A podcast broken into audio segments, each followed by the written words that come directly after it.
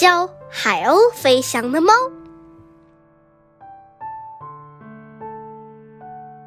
第二部第七章，学习飞翔。在开始之前，我们最后检查一次隔墙技术。万事通说：“上校、秘书索尔巴斯和逆风而上，正在一个多层隔板架的顶层向下俯瞰，密切关注下面发生的情况。幸运儿正在下面，站在一条被他们称作跑道的走廊尽头，另一端。”万事通正趴在百科全书字母 L 开头第十二卷上，此时书已翻开到介绍词条“莱昂纳多·达芬奇”几页中的某一页，其中说到一种神奇的，被这位意大利艺术大师称为“飞行器”的器械。好，咱们先检查一下 AB 支撑点是否稳固。万事通发出指示。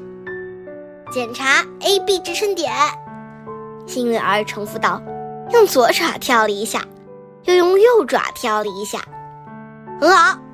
现在我们再看看 C、D 部位的延展性能如何。”万事通说着，俨然成了美国国家航空航天局一位举足轻重的工程师。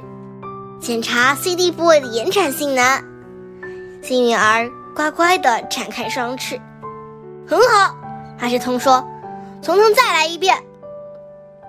看在比目鱼胡子的份上，让它飞起来吧！”一凤而上，哇哇大叫。我得提醒您，我是飞行的技术总管。万事通回答：“一切必须确保万无一失，否则后果对幸运儿而言可能不堪设想，太可怕了。”说的对，他知道该怎么做。秘书说。这正是我要说的，上校又嘀咕上了：“您能不能别再抢我的话头了？”幸运儿站在那儿，就要尝试他平生第一次飞行了。上个星期发生两件事，让这群猫明白了，小海鸥非常渴望展翅翱翔，尽管它把这个愿望掩饰得很好。第一件事发生在一个下午。幸运儿陪着这群猫一起到哈利杂货店的屋顶上晒太阳。每每享用了一个小时的日光浴以后，他们看到有三只海鸥正在往高空飞去，飞得很高很高。碧空映衬之下，它们看上去英姿飒爽、威风凛凛。它们时而舒展开双翅，像凝固了一样悬浮在半空，但只需稍稍一动。就又飞了起来，体态优雅的让人艳羡不已，顿生与之共赴蓝天的渴望。忽然，这山猫不再仰望天空，它们的目光停驻在幸运儿身上。这只小海鸥正在遥望空中遨游的同胞，不知不觉中也展开它的双翅。看啊，它想飞！上校说道：“是啊。”到了它该学飞翔的时候了，索尔巴斯完全同意上校所言。他已经长成一只强壮大海鸥了。幸运儿，飞啊！你也试一试。秘书给他鼓劲。幸运儿一听到朋友们的呼唤，就收起翅膀向他们走了过来。他挨着索尔巴斯躺下来，嘴里模仿着猫的打呼噜声。一日，又发生了一件事。当时，这群猫正在听逆风而上讲故事，就像我和你们说的那样，海浪很高很高，我们压根儿就看不到海岸。看在抹向自己油的份上，更糟的是，我们指南针也散了架。在这场暴风雨中，我们漂了五天五夜，不知道是在朝岸边靠近，还是在往深海里航行。就在我们迷失方向的时候，舵手发现了一群海鸥。朋友们，当时我们有多高兴啊！于是我们立即调转船头，跟紧这群海鸥的行迹，直到到达坚实的陆地。看在梭子鱼牙的份上，是那些海鸥救了我们一命。如果没有看到他们，现在我也不会在这儿给你讲故事了。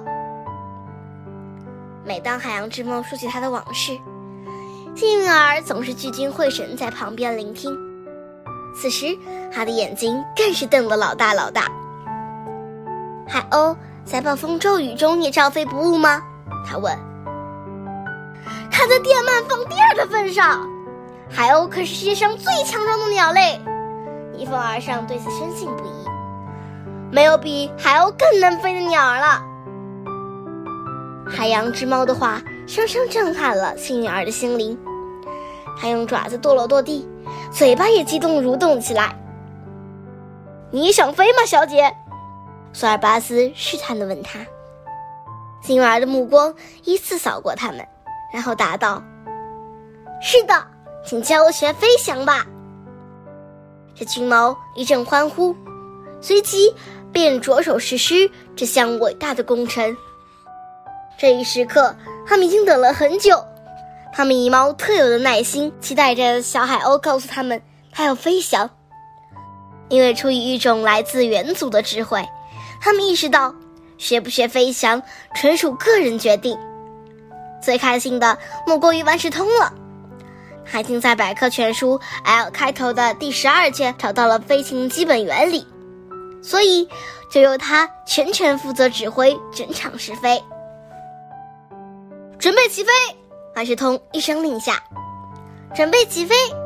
幸运儿向大伙儿郑重宣布。跑道起跑！A、B 支撑点向后蹬地！万事通下令。幸运儿开始前进了，但他的速度太慢，像是踩着一双久未上油的溜冰鞋。加速！万事通命令他。小海鸥加快了一点，继续前进。现在展开 C D 部位，万事通叫他。幸运儿一面继续向前，一面打开翅膀。现在抬起 E 部位，万事通喝道。幸运儿抬起尾羽。现在上下扇动 C D 部位，向下推动气流，同时收起 A B 支撑点。万事通吩咐他。幸运儿扑扇着翅膀，收起爪子，升高了一些距离，旋即又像是包袱栽倒在地。这群猫猛地跳下架子，向它飞奔过去。他们看到小海鸥的眼睛里噙满了泪花。我真是个废窝呢！我真是个废窝呢！他悲痛不已，反复念叨着这句话。哪有首次尝试就飞起来的？但是你肯定会成功的，我向你保证。索尔巴斯舔着他的小脑袋对他说：“万事通嘴里想找出问题究竟出在何处，把莱昂纳多的飞行器检查了一遍又一遍。”